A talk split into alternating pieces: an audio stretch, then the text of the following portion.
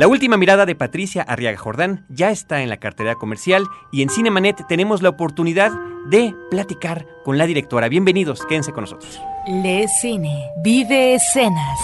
La mejor apreciación de la pantalla grande en Cinemanet. Carlos del Río y Roberto Ortiz al micrófono.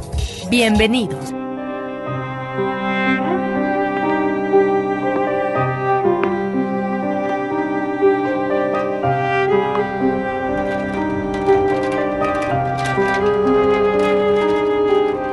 www.frecuenciacero.com.mx es nuestro portal principal. Tenemos un buzón de voz para que nos llamen desde cualquier parte de la República Mexicana 01800 087 2423. De cualquier otro lado, nuestro correo electrónico promociones arroba cinemanet.com.mx. Yo soy Carlos del Río, les doy la más cordial bienvenida a lo mejor que tenemos en nuestro programa. La posibilidad de platicar directamente con directores y directoras acerca de sus películas en el momento de su estreno. Roberto Ortiz, ¿cómo estás? Y sobre todo cuando estamos ante una película iniciática, un largometraje que siempre será bienvenido y que ojalá en el contexto de la distribución y la exhibición en México pues pueda tener eco comercial, porque lo importante es que el público asista, vea y logre disfrutar cine mexicano. Patricia Rea Jordán, bienvenida a Cinemanet, ¿cómo estás? Hola, muy bien, muchas gracias. Pues tu película ya lleva un par de semanas como preestreno en nuestra cartelera comercial. El día 13. 13 de abril, viernes 13 de abril, ya es cuando abre con más de 20 copias. Y eh, bueno, pues la intención de poder estar eh, platicando contigo es que de viva voz nos comentes las inquietudes detrás de la obra, la decisión estilística, eh, acerca del color rojo, acerca de la enfermedad, ¿es real o es una es un pretexto, es una justificación. Eh, licencia. una licencia, una licencia cinematográfica. Gracias, Roberto. Ya me estaba yo trabando y de repente se me acaban. La inspiración. y los sinónimos. Eh, y, y bueno, pues que invites al público a acercarte a esta obra. Muy bien, muchísimas gracias. Patricia, pues de entrada, eh, no sé si quieras un poco, ahora sí que de propia voz, platicarle al público más o menos la anécdota o las anécdotas que manejas en La Última Mirada. Eh, bueno, son dos anécdotas. Es la historia de Homero, un pintor español que vive en Querétaro, que descubre haber heredado de su padre una ceguera progresiva y el mundo como él lo conocía de fama, dinero, éxito, mujeres, se le acaba. Un día le cae la espada de Damocles encima y se le acaba y tiene que reencontrar el camino y reencontrar el sentido de la vida, puesto que lo, lo pierde definitivamente al no poder ver y ser pintor. La vida como la conocía no existe más. Y de manera paralela es la historia de May, una chiquilla que su madre se va a Estados Unidos de emigrante y la deja a cargo de sus abuelos en un paradero en el desierto queretano, en una vieja estación de tren, y ella debe trabajar en, el, en este lugar a cambio de, de, comida y hospedaje para ella y para sus abuelos, y la madre promete, promete enviarle un poco de dinero, y el mundo como May lo conocía de su escuela, sus amiguitas en el pueblo, también se detiene, no, no ve salida y ella tiene que volver a encontrar un mundo, un sentido a la, a la vida como pues, donde esté para ella. Y um, la historia es una historia de destino, de esas veces que estoy segura que a ustedes les ha sucedido como a quienes nos estén escuchando, que de repente encuentras a alguien y le dices, es que yo fui a tal escuela. No, ¿cómo? Sí, sí, yo estuve ahí, sí, con tal maestra, pero yo también, pero yo no, pero nunca nos vimos. Ese es el sentido de la película, de un poquito jugar a Dios, que es un privilegio que tenemos los escritores, de hacer que las vidas se, se llegan a tocar en algún momento hasta que por fin acaban cruzándose de una manera muy extraña, realmente jamás esperada por ninguno de los dos. Digamos que es la anécdota general de la película. Ahora, hay ese jugueteo constante en, en, el devenir de estas dos vidas que, que se están efectivamente tangencialmente eh, tocando, pero es justamente hasta cierto punto, y obviamente no, no revelaremos los porqués ni los cómo, pero que finalmente se logran encontrar. ¿De dónde surgen eh, tus personajes, Patricia? ¿Por qué un pintor, bueno, de repente hay cosas sí, que sí, sí pueden sí, ser medio obvias, ¿por qué español? ¿Por qué en la provincia? Porque al final de cuentas, como dices, al jugar a ser a Dios. Todas las decisiones son conscientes y seguramente hay un porqué detrás de ellas. Pues ojalá todas las decisiones fueran conscientes, pero luego me voy dando cuenta que son más subconscientes de lo que uno imagina. Pero mm, bueno, empiezo por él. Em, realmente no sé de dónde saqué la historia del ciego como un ciego. Ciertamente me fascina toda la, la literatura alrededor de los ciegos. Soy apasionada obviamente de Saramago, de Milton, de todos aquellos que han escrito y, si recuerdan el ciego es el profeta, siempre para los griegos los tiresios, el profeta ciego, siempre tienen la capacidad de ver lo que los demás no vemos. Y mm, además de una serie de juegos de niña que jugaba a ser ciega y en fin. Em, me llamó la atención la historia de alguien que pierde su razón de ser, que, que su razón de ser estando en la vista, al perderla, ¿dónde se encuentra el centro de la vida? ¿Dónde se encuentran las fuerzas para seguir viviendo? Y en el contacto con los ciegos descubrí cosas fascinantes. En general te diría que, los ciegos con ceguera adquirida se dividen en dos tipos de ciegos, quienes son creyentes, aquí en México, que es un país católico obviamente, quienes son creyentes y los que no son creyentes. Los que son creyentes es Milton, el paraíso perdido, realmente están volcados hacia Dios, Dios me lo dio por algo, es un regalo de Dios, em, me probó para de cierta manera casi la historia de Job, que también está metida en la historia de Homero, de las pruebas y las pruebas y las pruebas que le pone Dios a Job.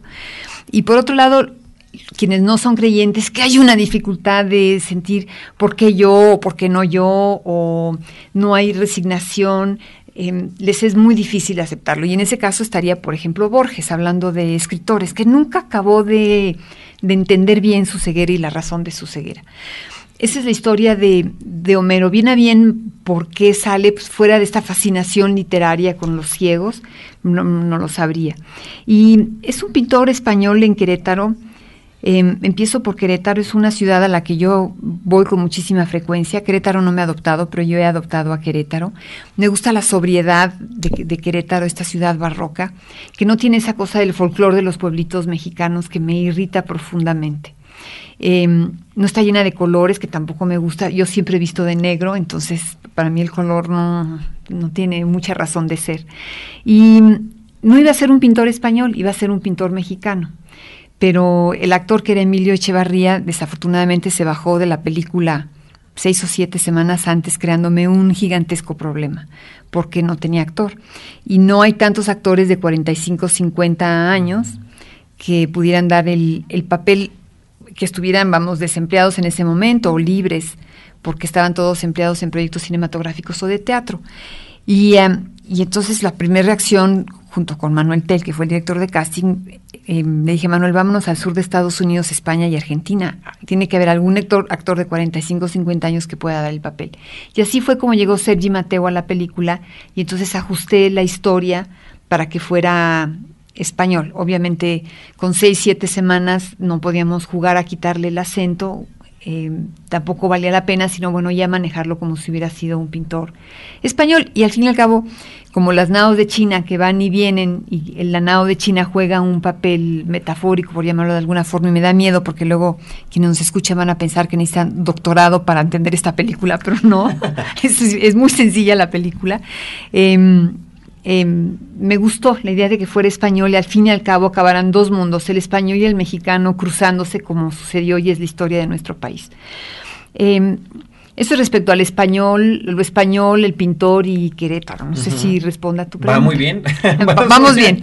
Y por el lado de, de May, em, la razón por la que yo acabé yendo mucho a Querétaro es que mi amiga desde kinder de toda la vida cuando el terremoto aquí del 85 se cayó su casa en la colonia Hipódromo, no, no tenía dónde irse y sus padres tenían una casa de campo en Tequisquiapan y se fue para allá con sus bebés y su, en fin. Y empecé yo a visitarla en Tequisquiapan y íbamos a las vías del tren, a esta estación de tren donde está el, paradero o prostíbulo, en fin.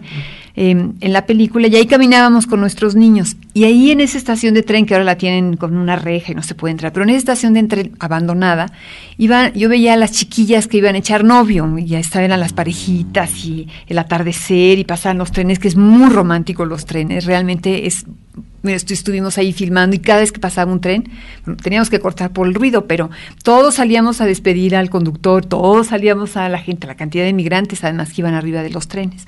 Y, también pasa en la película, ¿no? Y también pasa en la película, exactamente, porque así te, esos trenes, ¿no? Que van y vienen. Que más es paradójico que la, la chiquita May se siente atrapada en un lugar donde trenes van y vienen todo el día, que eso me gustaba también.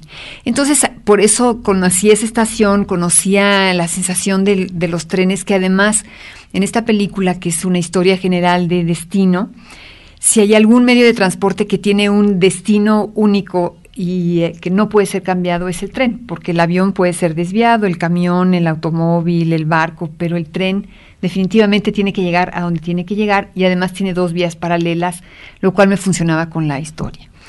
Y, em, y entonces de esas chiquitas de pueblo yo pensaba, bueno, están atrapadas en sus pueblos, viven felices en el pueblo, sus universos están restringidos a ese, a ese pueblito donde viven o sueñan con salir de ahí.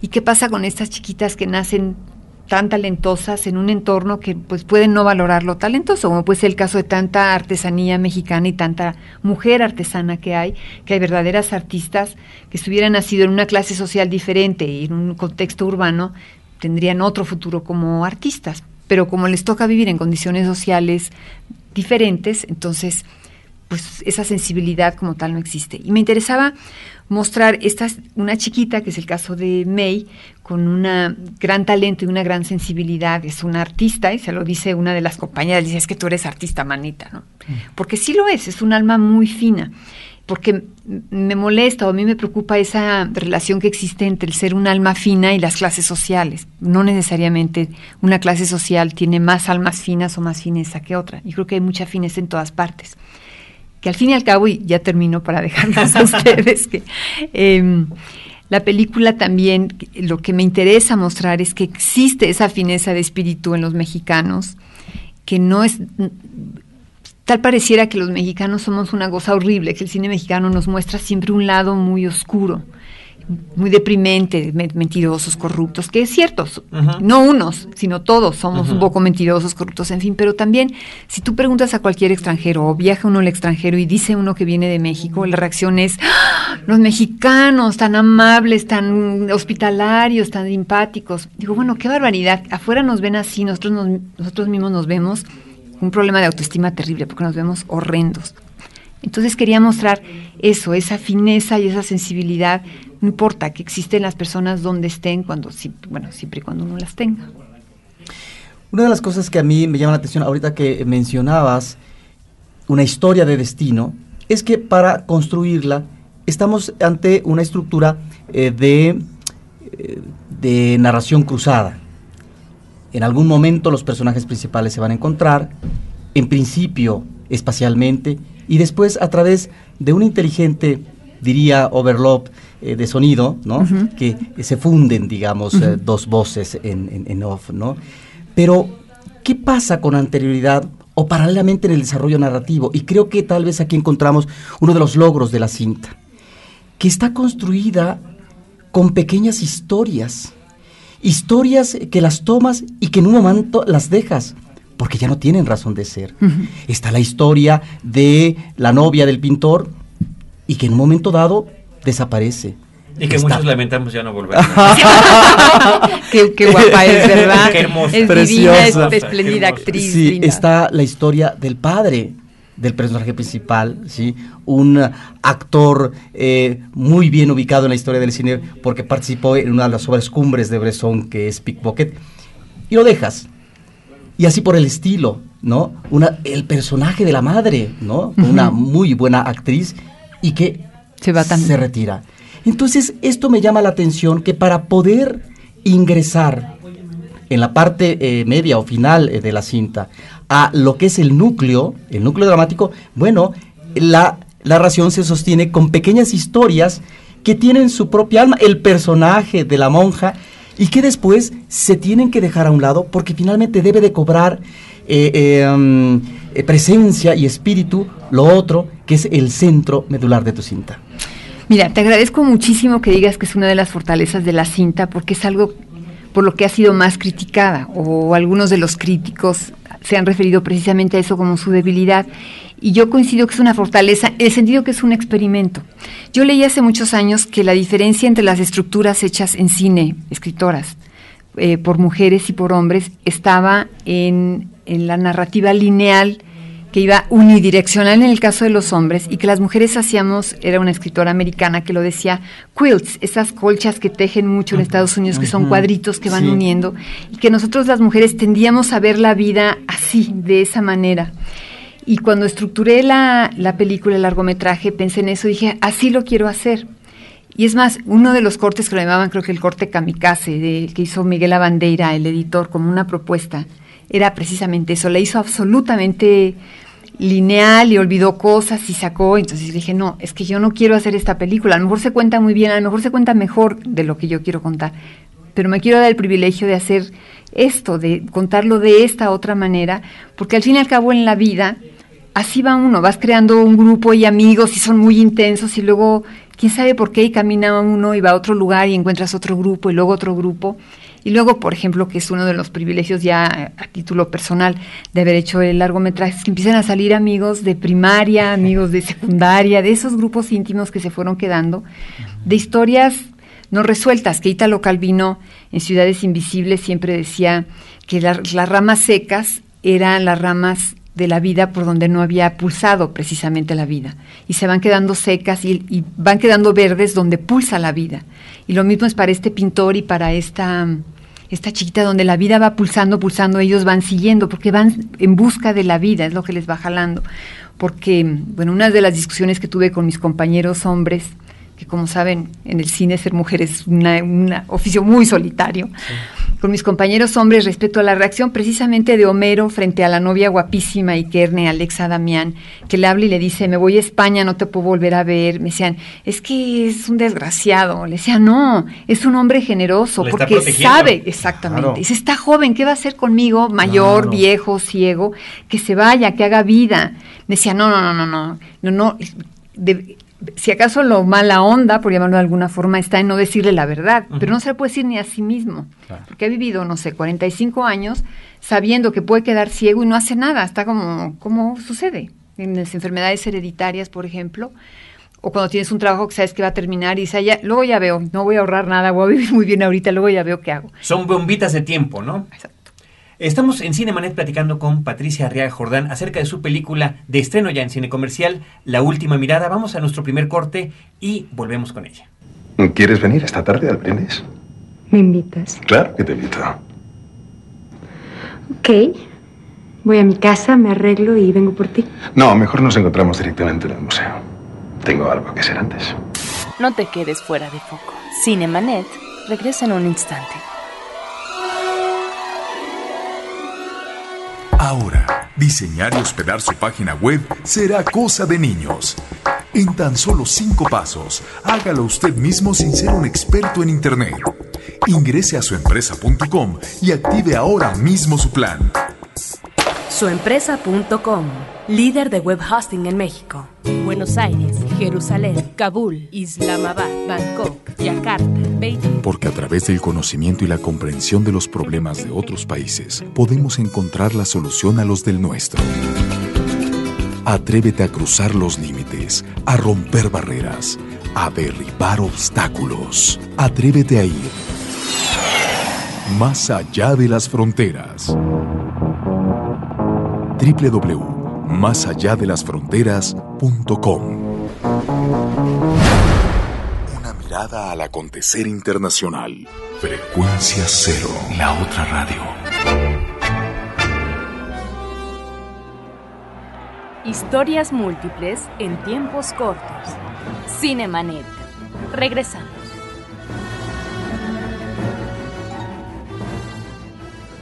Nao de China zarpaba sin saber que esa noche encontraría un destino. La nao de China zarpaba. Que no puede ser llamado Sin por saber que esa noche encontraría un destino que no puede ser nombrado por la palabra azar, sino por ese vaivén de la vida que todo explica y nada explica. Y el viento sopla y la nau va y la nau va. Seguimos platicando con Patricia Arriaga Jordán en Cinemanet acerca de su película La Última Mirada. Nos platicabas acerca de estos mundos que se encuentran. Eh, quedó finalmente interesante y bien el asunto de que fuera España y México, que fuera un hombre maduro y una mujer joven y que hubiera también esta empatía, aunque no la encontrarán hasta mucho, mucho después, esta sensibilidad artística que cada quien puede tener encausada de eh, distinta manera. Eh, pero también platicábamos al inicio, eh, Patricia, del el pretexto, la licencia cinematográfica, como le llama Roberto, de la cuestión de la enfermedad del personaje de Homero, que es importante entenderla porque también la vamos viviendo de manera muy visual y muy gráfica en la película, ¿no? Una ceguera selectiva, una ceguera donde cada uno de los colores primarios va desapareciendo y donde el rojo es el último que puede apreciar. ¿Esto existe, no existe? ¿De dónde salió? Ya debería decir que no les voy a decir para que, vean la película y lean los ah, créditos y hasta el final se enteren. Ah, sí, ya, nos cacharon que no los leímos. No, no, no, no, decía para los para los, quienes nos estén escuchando.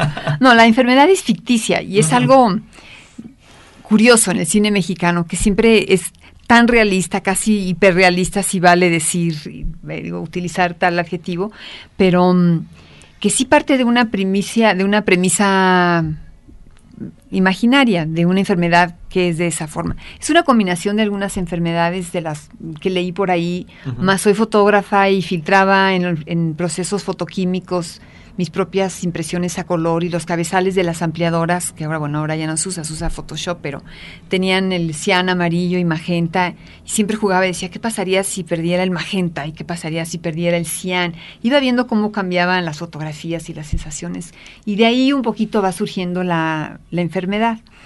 Nada más que lo hice con los colores de la luz, no con los pigmentos de impresión, porque bueno, al fin y al cabo el pintor vive de la luz, todo es luz, y, ahí de ahí inventé esta ceguera. Y terminé con el rojo, porque el rojo me era muy importante, porque necesitaba un color que reforzara el concepto dual de la película, que mm, tuviera doble lectura. El azul tiene prácticamente una lectura, pero el rojo tiene la lectura de violencia, sangre, peligro, y por otro lado de pasión, amor. 14 de febrero está inundada la ciudad de corazones rojos.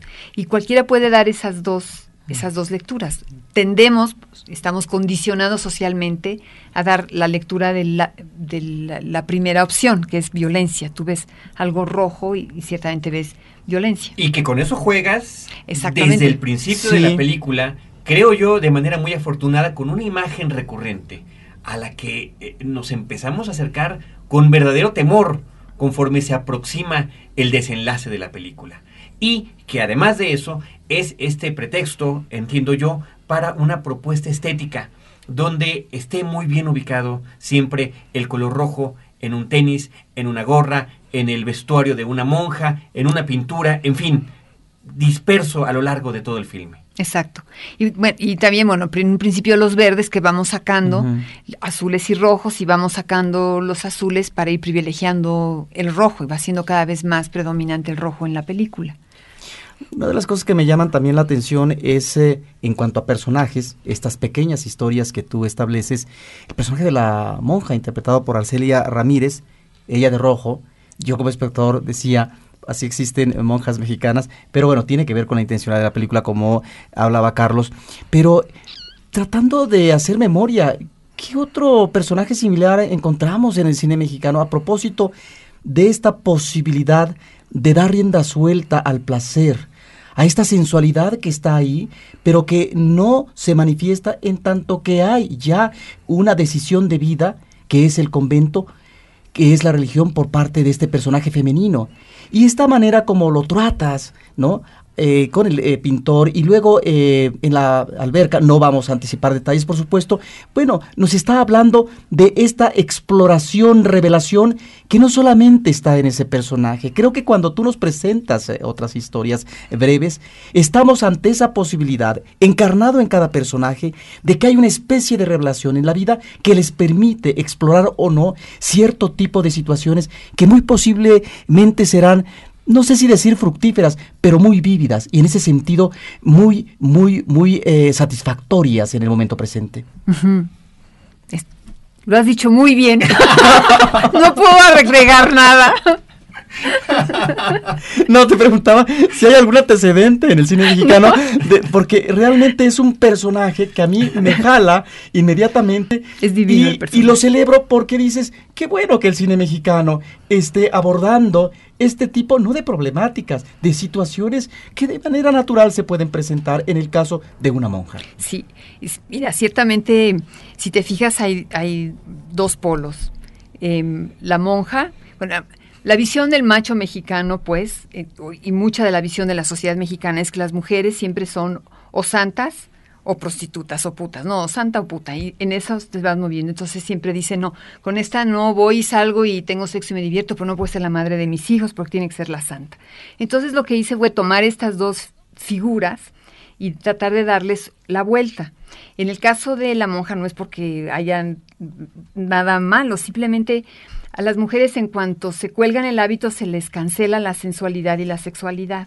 Los hombres no, se cuelgan el hábito y puede haber padres amaros, lo que quiera, sobrinos, eh, está plagada la historia, y en ficción, sea en cine o sea en literatura, de curas que bueno, que asumen esa sexualidad y la viven, pero las mujeres siempre está esa parte como que si no existiera y no la tuviéramos. Y no es que a mí me hayan criado monjas, porque no eran monjas, pero siempre digo que eran monjas disfrazadas de civiles, porque en el colegio Oxford. Pero guardaban, había una sensualidad y una sexualidad contenida, todo el tiempo contenida, que sí me, hacía pensar, o cuando nos llevaban a los retiros y veía yo a las monjas, decía, ay, estaban ahí en las celdas con unos curas jesuitas guapérrimos que nos tocaban en los retiros, decía, no puede ser que... Que no pase nada. Que no pase nada, o sea, no puede ser. Y, y de ahí tomé bueno, la, la, historia de la monja y decir, bueno, además, eh, un hombre guapo, un pintor exitoso, toda la historia de las musas para los pintores, ese deseo de las mujeres siempre de ser la musa del pintor, no del pintor por ser el hombre como tal, sino la figura metafórica del artista, de inspirar al artista que, bueno, viene desde tiempos atrás.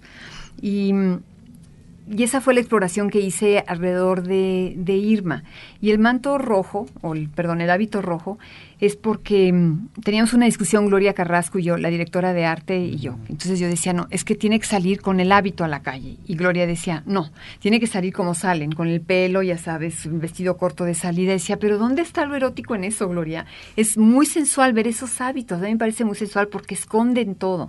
Y no estamos jugando con sexualidad, sino con erotismo. Entonces, yo sí necesito el hábito, necesito verla llegar con Homero con hábito. Y está la posibilidad de levantarle un poquito el hábito, no sé dónde estaba el juego entonces cuando discutíamos. Y en ese estábamos discutiendo que sí, que no, que sí, que no, cuando Sergio Ruiz, el director de vestuario, dice, si le hacemos el hábito rojo, en ese momento cuajó toda la historia del hábito, de la monja, del ciego, de absolutamente todo. Y otra preocupación que yo tenía en lo particular era no usar ningún color de hábito de ninguna de las órdenes, porque yo no quería meterme en ningún problema. Y hicimos toda la investigación y hay, sí hay hábitos guinda, hasta un, pero realmente no llegan a un rojo. Inventamos que eran en la orden de la sangre de la pasión de Cristo.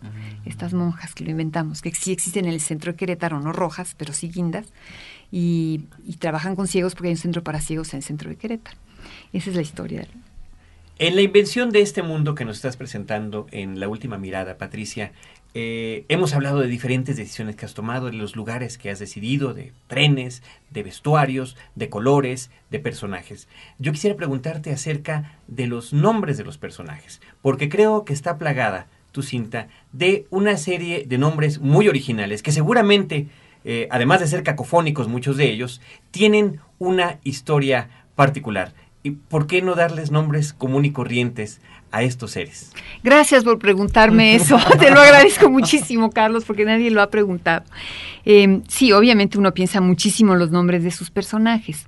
Y alguien me decía que qué barato ponerle Homero al personaje ciego. Le digo, no, no es barato.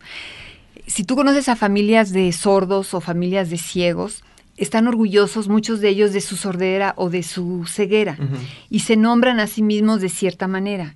El padre no aparece el nombre porque le llama papá, pero aparece en los créditos, se llama Jaime, es don Jaime, que es James Joyce, un escritor que queda ciego. Pensemos que era hijo de ciego también él y que el padre de, de, Jaime, de don Jaime, tenía también el nombre de algún ciego porque sabían que tenían un gene de ceguera y se van sintiendo orgullosos de portar el nombre de grandes ciegos en la historia.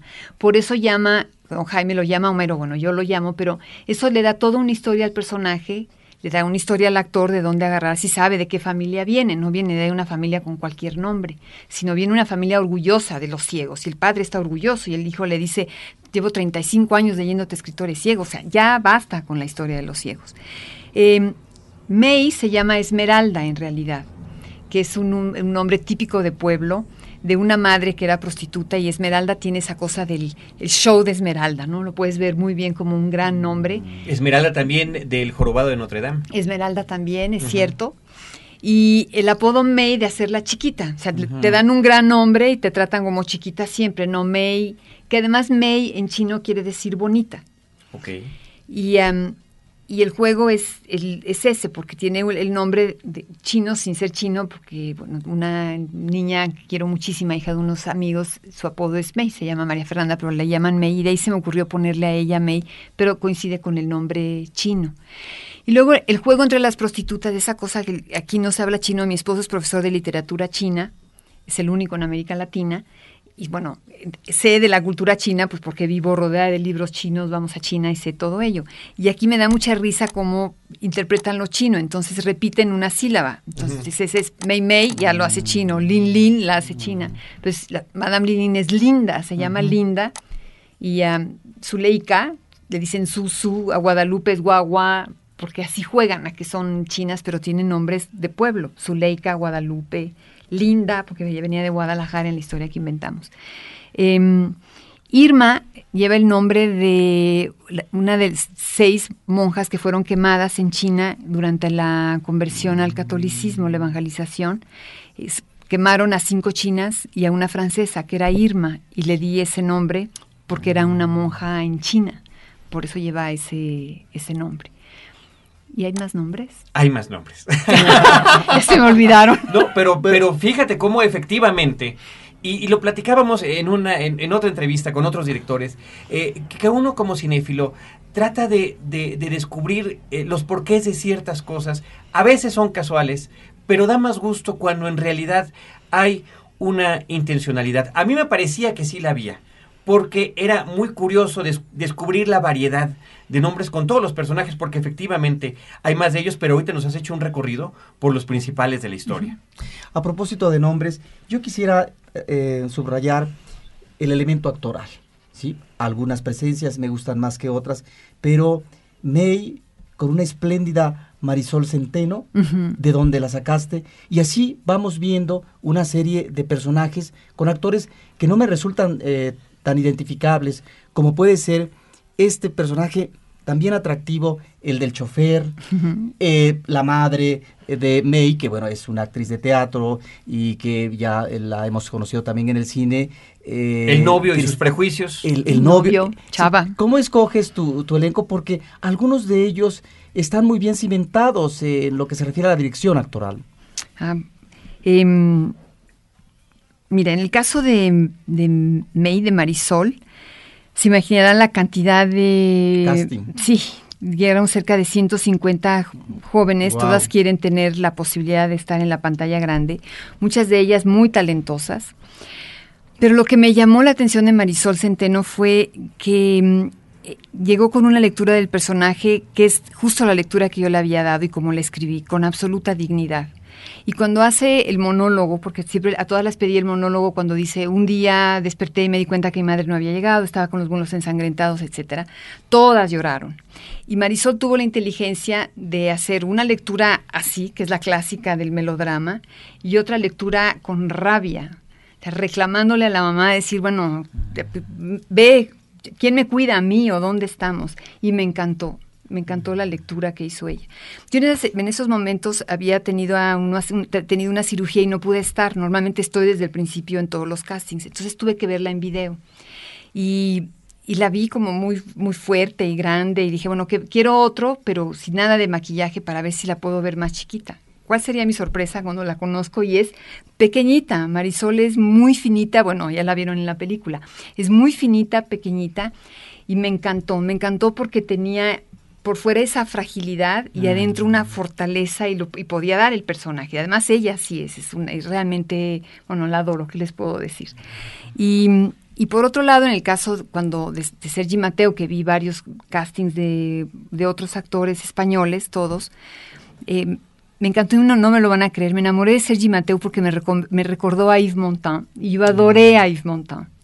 Y cuando le veía las manos tan grandes decía, ay, qué raro, está como deforme porque tiene las manos enormes, pero era un lente muy raro porque me habían enviado una cinta, un VHS. Y em, total que tenía que enviar su monólogo y otras escenas que le había pedido desde España, no mandaba nada, no mandaba nada. Le digo a Manuel, pues dile a Sergi Mateo que el lunes tomo la decisión y es jueves y aquí no está su material. Entonces, si el lunes no está su casting, está fuera del proyecto. Sergi agarró el teléfono, me llamó, me dijo, no te puedo enviar, es muy complicado aquí en Barcelona hacer lo que tú me pides, pero ya te compré mi, billete de avión, como dice él, y el lunes a las 9 de la mañana, ¿dónde me quieres? Para, voy a hacer el casting porque me interesa mucho. Total, llegó y, bueno, evidentemente se quedó un espléndido actor de teatro español. Y... Um, en el caso de Enrique Arriola escribí el, a Nazario para él, que es otro nombre que no te mencioné. No le podía poner Lazarillo porque era muy obvio, ni Lázaro, entonces lo cambié por Nazario, que tiene un sonido similar, porque es el Lazarillo realmente quien lo lleva y lo trae. Lo escribí para Enrique Arriola y entonces hicimos, estaba aquí Sergi, vino Enrique, hicimos el primer casting de Enrique, nada, no daba el personaje. Traté de dirigirlo, nada, no daba el personaje, lo volvimos a hacer, dije, no funciona, trajimos otros para el casting. Pero yo lo quería para Enrique y dije, no, voy a hablar con Enrique, a lo mejor realmente no lo sé dirigir. Entonces lo llamé y le dije, mira Enrique, yo siento que las cosas no están funcionando, ¿qué hago? ¿cómo te dirijo? Dime con toda franqueza si no te estoy dirigiendo bien, qué prefieres, o cuál es el problema, o no nos entendemos para que, porque yo quiero que te quedes con el papel, me niego a dárselo a otro, lo escribí para ti. Y resultó que lo que le pasaba a Enrique es que no podía ser mala onda, por llamarlo de alguna forma, con el ciego, aprovecharse del ciego, mm. estarle diciendo que lo llevaba a un lugar y llevarlo a otro y venderle una cosa cara cuando en realidad. Cuando le expliqué, le dije, mira Enrique, es que tú eres la verdadera Nao de China. Tú eres el que vas a ir y vas a vincular todos los mundos. Eres realmente el que teje todo, toda esta película. Y el gran favor que le vas a hacer tanto a May como a él, ellos nunca van a saber que fuiste tú, pero en realidad les vas a cambiar la vida santo remedio. A partir de ese momento, Enrique pudo estar en el personaje y bueno, yo creo que lo hace espléndidamente. Bueno, cuando lo ves en salas, no acaban, no empieza ni a hablar que ya se está riendo el público. Y em, en el caso de Cristina Michaus, yo había trabajado con ella y me gusta ese desenfado de Cristina, ¿no? Así como es capaz de irse al otro lado y botar todo. Es, ¿verdad? Sí, así como loca, atarantada. Maripaz eh, como abuela, esa cosa rancia, fatalista, lo da también muy y bien. Muy personaje de provincia, ¿verdad? Exactamente, muy, muy cerrado, sí, de pueblo. El abuelo es un afanador de Canal 11 que cuando yo lo veía que trapeaba un día le digo, Jesús, ¿no quiere actuar? ¿No quiere ser, ser actor? Me dijo, sí, sí, quiero ser actor. Siempre con sus lentes chuecos, sí, así como es el personaje. Y en oblo, ¿no? Sí, exactamente. Oye, y finalmente el perro, que también tiene un nombre y que, bueno, a ese sí se explica en la película, ¿no? Ah, sí, Rey. Rey.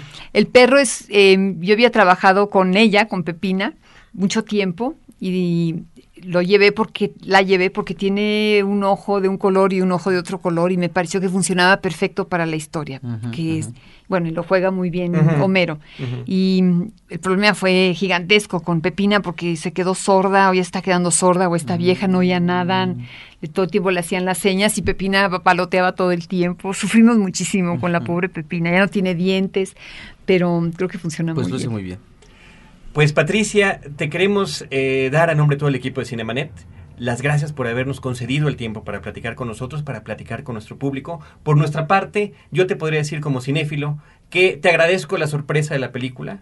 Es una sorpresa muy grata, eh, tanto en lo que tiene que ver con la historia, con eh, el manejo del suspenso que logras con ello y que finalmente el título es de esos títulos que dices, sí es cierto. Así es. Sí es, y así debe de ser, porque luego de repente parece que hasta el título es de las cosas que más difíciles de ponerle a Es- nuestras películas mexicanas. Eh, Roberto Ortiz. Pues sí, cosas que se quedan en el tintero. Ese suspenso, ¿verdad? Eh, ya no hablamos de él. Eh, sí, pero, yo creo que no hay que hablar de él. mejor, sí. Eso, es- eso es una sorpresa que debe encontrar pero y descubrir que, el pero que muy seguramente a partir de que el público vea la película va a comenzar a hacer su propio juego de sensaciones, de interpretaciones. Lo importante es que la vean, es una película mexicana, es por otra parte una película mexicana que comienza también su trayectoria en términos de reconocimientos en Guadalajara a la actriz, ópera prima y por otra parte también un eh, muy buen eh, premio recientemente en un festival del Cairo por parte del jurado, de tal manera que eh, encontramos esta satisfacción del respaldo en la premiación en festivales nacionales e internacionales a una película mexicana que se ubica ya en la recta final de la exhibición comercial. Patricia, ¿algún comentario final para nuestros escuchas? Nada, que vayan a verla. Tienen que ir a verla porque hay que apoyar cine mexicano, todos lo decimos, pero cuando llegas a la taquilla dices sí, muy bien. sí que vayan. Patricia, muchísimas gracias. No, Patricia. Arriaga Jordán, directora de La Última Mirada. Les recordamos que Cinemanet se eh, transmite dos veces a la semana en podcast, eh, donde lo pueden escuchar a cualquier hora y donde quieran. Nuestros más de 100 episodios están ahí disponibles para ustedes en www.cinemanet.com.mx. Si nos escuchan en la zona metropolitana de la Ciudad de México, en vivo los jueves a las 10 de la noche en Horizonte 107.9 FM del Instituto Mexicano de la Radio, donde siempre los esperamos con cine, cine y más cine.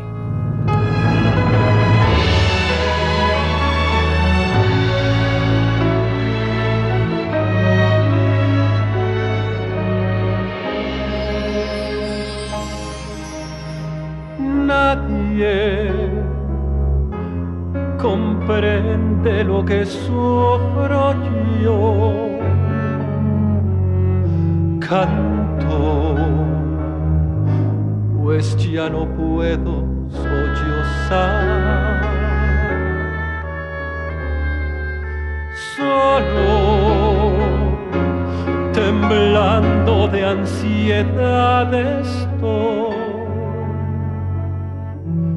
Todos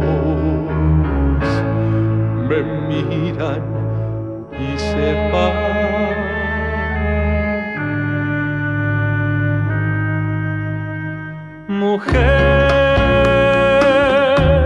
Si puedes tú con Dios hablar, pregúntale si yo alguna vez te he dejado de adorar.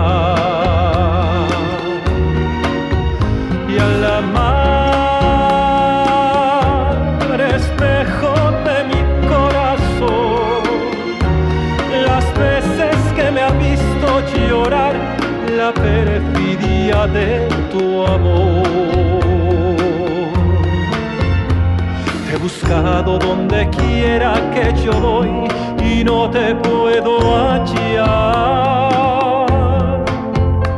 ¿Para qué quiero otros besos si tus labios no me quieren ya besar?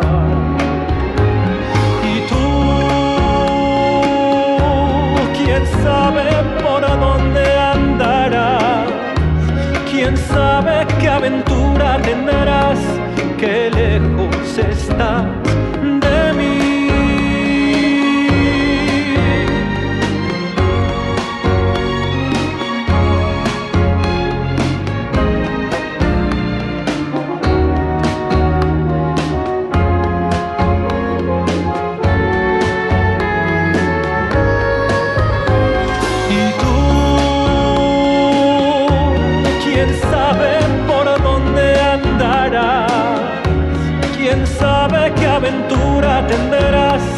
qué lejos.